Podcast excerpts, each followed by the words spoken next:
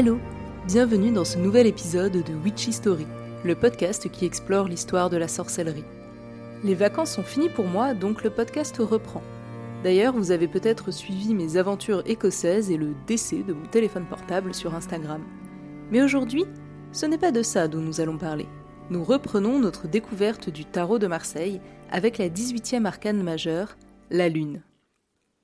On va passer assez vite sur le point étymologie parce qu'il n'a pas grand intérêt.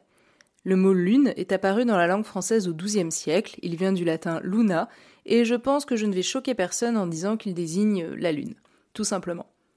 Sa première occurrence connue se trouve dans la chanson de Roland, un poème épique datant d'environ 1080. Ce qui est bien plus intéressant à observer, c'est la différence entre les représentations de la lune dans les tarots plus anciens et celles que l'on peut observer dans notre tarot de Marseille. En effet, dans le tarot de Charles VI, un tarot italien du XVe siècle, on peut voir un croissant de lune observé par deux astronomes. La représentation de la lune dans notre tarot de Marseille est un petit peu plus originale. On retrouve bien l'astre en question, mais avec un visage énigmatique dans son centre. Elle surplombe deux tours, deux chiens et une écrevisse dans un bassin. Alors que signifie tout ce petit monde? Paradoxalement, c'est sans doute la présence de l'écrevisse qui s'explique le plus facilement, alors qu'elle pourrait être la plus surprenante au premier abord. C'est à nouveau du côté de l'astrologie qu'il faut regarder. Dans cette discipline, l'association de la Lune et du signe du cancer, représentée soit par un crabe, soit par une écrevisse, est assez classique. Plusieurs raisons sont avancées pour cela. Le rôle de la Lune dans les marées, ou encore la similitude entre la croissance et la décroissance de la Lune et la marche de ces animaux marins qui se fait aussi bien en avant qu'en arrière. C'est notamment l'interprétation qu'en avait notre ami Cour de Gébelin, dont nous avons parlé dans les épisodes d'introduction. Ces changements de la Lune, et le fait qu'elle apparaisse la nuit, un moment inquiétant pour l'humain qui est un animal diurne, font que la Lune a longtemps eu assez mauvaise presse. On l'associait notamment aux troubles mentaux. Le terme lunatique, qui existe encore aujourd'hui, désignait autrefois non pas une personne à l'humeur changeante, mais bien une personne atteinte de troubles mentaux. Dans les médecines grecques et romaines, les différentes phases de la lune étaient associées à l'apparition de certaines maladies, et dans l'Ancien Testament, lunatique signifie épileptique.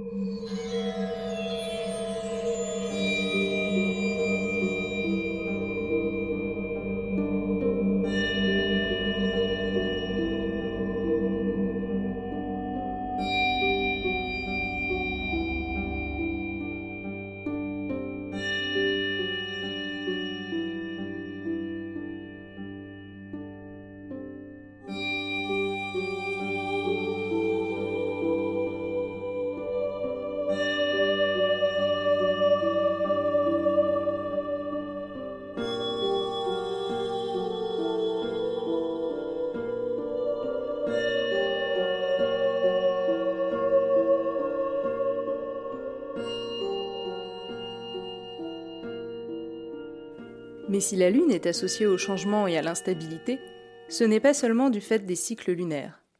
En effet, dans son ouvrage Physique, le philosophe grec Aristote, qui vécut de 384 à 322 avant Jésus-Christ, propose une description de la nature. Selon lui, la Lune serait une étoile médiane entre la Terre et les cieux. Car pour Aristote, c'est la Terre qui est au centre de l'univers. Viennent ensuite la Lune, le Soleil, Vénus, Mars, Jupiter et Saturne, puis la sphère des étoiles fixes. Le monde lunaire serait, comme le monde terrestre, composé des quatre éléments l'eau, la terre, l'air et le feu, et serait donc imparfait et corruptible, contrairement au monde qui se trouve au-delà de la Lune, le monde de l'éther, qui serait le domaine de la perfection. La présence des chiens n'est pas non plus très surprenante, puisqu'eux aussi ont été associés à la Lune dès l'Antiquité. Dans la mythologie grecque, Hécate, la déesse de la Lune, des ténèbres et de la nuit, que l'on considère parfois comme l'ancêtre des sorcières, pouvait prendre la forme d'un chien ou d'une jument.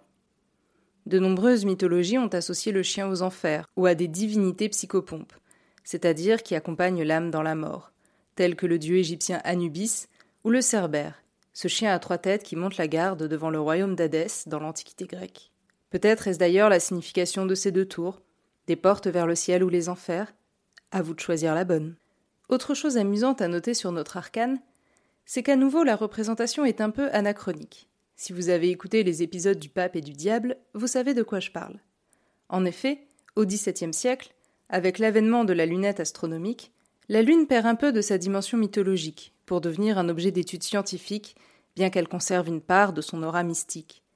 La représentation du tarot de Charles VI avec les deux astronomes, bien que plus ancienne, était sans doute plus proche du rapport qu'avaient les humains à la Lune à l'époque du tarot de Marseille. Bon, il y a aussi beaucoup à dire sur le lien qui a longtemps été fait entre la Lune et le féminin, mais comme ces théories sont basées sur une vision du principe féminin comme étant passif et du principe masculin comme étant actif, et que, pour ne pas vous mentir, je trouve ça un peu sexiste et relou, je ne vais pas vous en parler ici.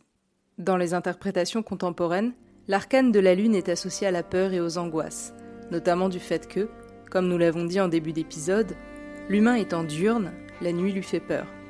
Elle est également associée à l'illusion, car si elle semble briller, la lune ne fait que refléter la lumière du soleil. On lui associe ainsi parfois le battleur. Vous vous souvenez? Notre maître de l'illusion du premier épisode de cette saison. Voilà, c'est la fin de cet épisode. J'espère qu'il vous a intéressé. D'ailleurs, si le podcast vous plaît, n'hésitez pas à lui laisser 5 étoiles ou un petit commentaire sympa dans votre appli de podcast. Ça me fait toujours très plaisir. Et on se retrouve la semaine prochaine pour parler d'un autre astre, le Soleil. À bientôt!